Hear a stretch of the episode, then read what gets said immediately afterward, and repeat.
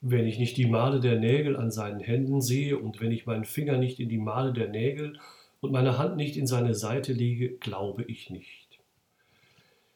Dieser Satz aus dem Evangelium des zweiten Ostersonntags hat dazu geführt, dass aus Thomas der ungläubige Thomas wurde.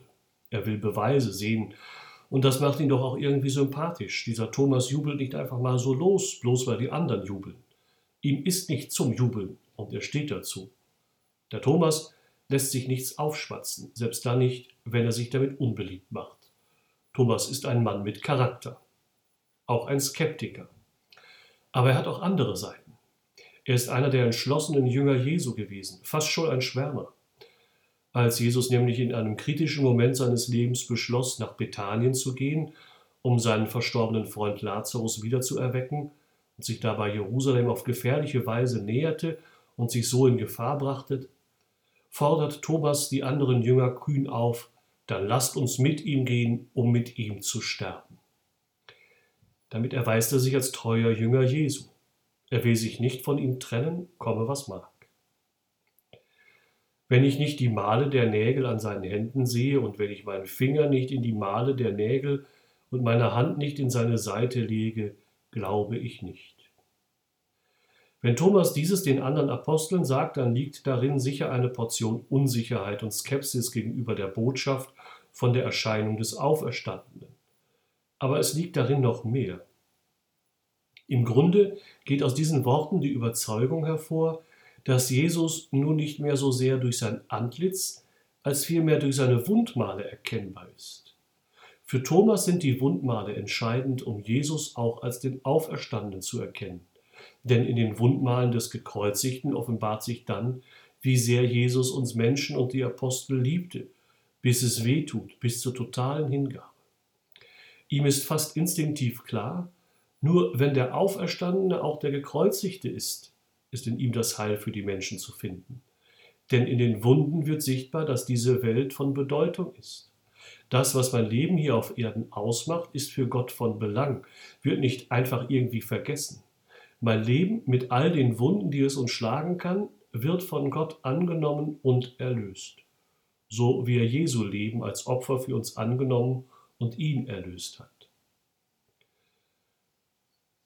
Streck deinen Finger aus, hier sind meine Hände. Streck deine Hand aus und leg sie in meine Seite und sei nicht ungläubig, sondern gläubig. Thomas wird von Jesus tatsächlich die Gelegenheit gegeben, die Wundmale zu sehen und zu berühren. Jesus will dem Thomas im wahrsten Sinne des Wortes begreifbar machen, ja, ich bin es, der für dich am Kreuz gestorben ist und der nun auferweckt wurde. Und wenn du dich nicht von mir trennst, wie du es mir ja einmal versprochen hast, wirst auch du auferweckt werden. Dass ich die Macht dazu habe, hast du an Lazarus gesehen. Ich will mich nicht von dir trennen, komme was mag. Was folgt, ist eines der schönsten Glaubensbekenntnisse der Heiligen Schrift mein Herr und mein Gott. Thomas ist überwältigt davon, dass in Jesus Gott zu uns Menschen gekommen ist, für uns gelitten hat, für uns auferstanden ist. Die Wunden des Gekreuzigten am Leib des Auferstandenen haben ihm das bewiesen. Weil du mich gesehen hast, glaubst du, selig sind, die nicht sehen und doch glauben. So reagiert der Herr auf das Bekenntnis des Thomas. Gregor der Große sieht den Zweifel des Thomas als Stärkung des Glaubens für alle, die nach ihm den Glauben an Christus angenommen haben. Meint ihr etwa, es sei Zufall gewesen, schreibt Gregor, dass jener Apostel abwesend war und dass er heimkehrend von der Erscheinung hörte, hörend zweifelte, zweifelt nach Greifbaren verlangte und beim Ergreifen glaubte? Es war kein Zufall, sondern Gottes Fügung. Die göttliche Barmherzigkeit erwies sich wieder einmal als wunderbar.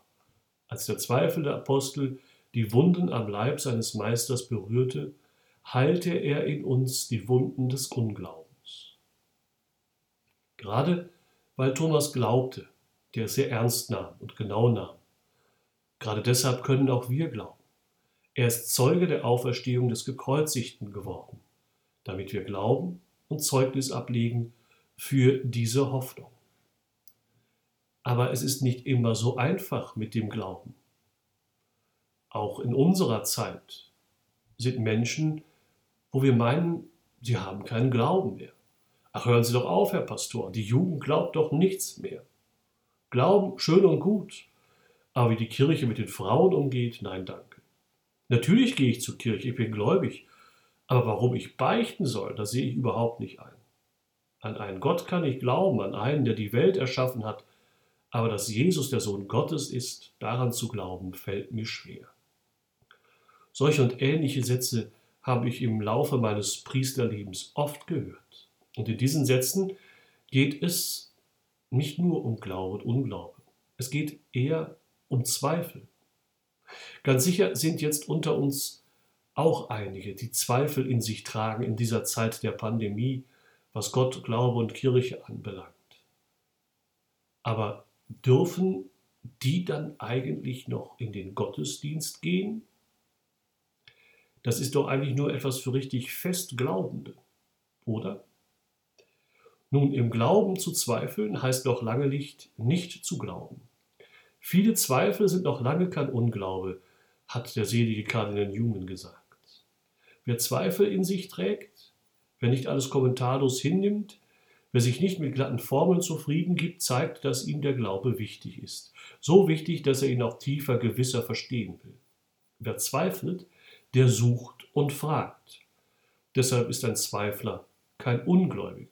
Deshalb sollte man Thomas vielleicht auch lieber den Zweifler und nicht den Ungläubigen nennen. Und auch zweifelnde Gläubige haben ihren Platz in der Kirche. Davon spricht das Evangelium dieses zweiten Ostersonntages. Thomas, genannt Didymus Zwilling. Er gehört zu den Jüngern. Er gehört zu den Zwölf, also zum engsten Kreis um Jesus. Und er hat eben Zweifel, ob das alles stimmt, was die anderen über die Auferstehung Jesu sagen. Er hat Zweifel und sucht nach Antworten, will Gewissheit. Er will im wahrsten Sinne des Wortes begreifen, dass der Auferstandene auch der Gekreuzigte ist. Deshalb will er seine Hände in die Wundmale Jesu legen. Diese Zweifel, die seinen Glauben an Jesus zutiefst erschüttert haben müssen, sagt er offen seinen Mitbrüdern, denen, die glauben. Und dann kommt ein Satz im Evangelium, den ich sehr bemerkenswert finde. Acht Tage darauf waren seine Jünger wieder versammelt und Thomas war dabei. Thomas war dabei. Die Jünger haben Thomas nicht aus ihrer Gemeinschaft verbannt.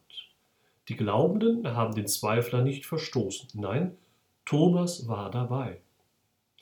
Das wird nicht ohne Spannung gewesen sein. Auf der einen Seite die euphorischen Zeugen der Auferstehung, auf der anderen Seite der Zweifler. Schließlich zweifelt Thomas ja nicht nur am Glauben, er zweifelt ja auch die Glaubwürdigkeit der anderen an. Der eine oder andere wird Thomas nicht sonderlich grün gewesen sein.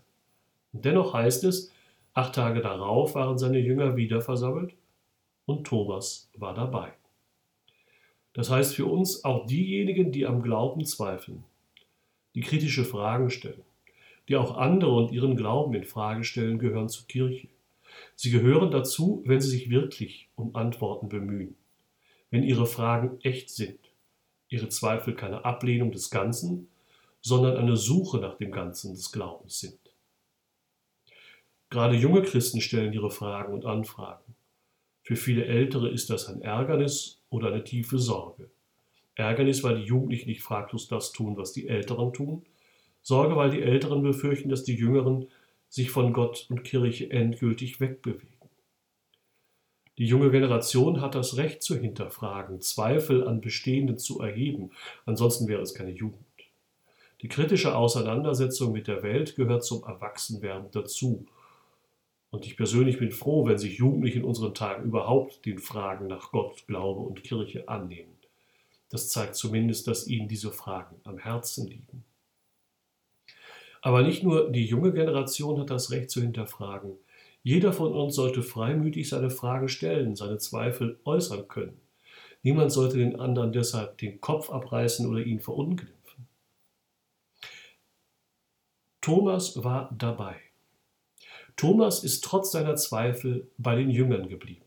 Und in ihrer Mitte ist er dem Auferstandenen begegnet. Seine Zweifel schwanden und so kam er gläubig zum Bekenntnis mein Herr und mein Gott.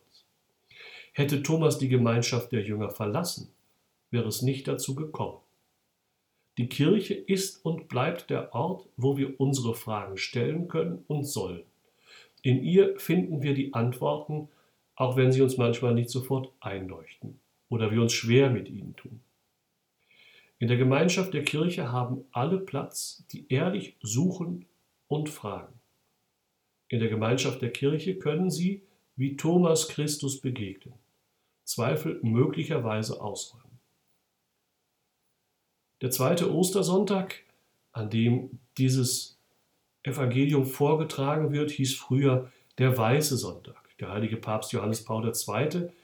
hat diesen Sonntag zum Sonntag der göttlichen Barmherzigkeit erhoben. Grundlage dafür waren die Eingebungen der heiligen Schwester Faustina. Die göttliche Barmherzigkeit zeigt sich gerade in den Wunden Jesu. Sie sind sprechende Zeichen, dass Gott uns ohne Maß leiden kann, uns leidenschaftlich liebt.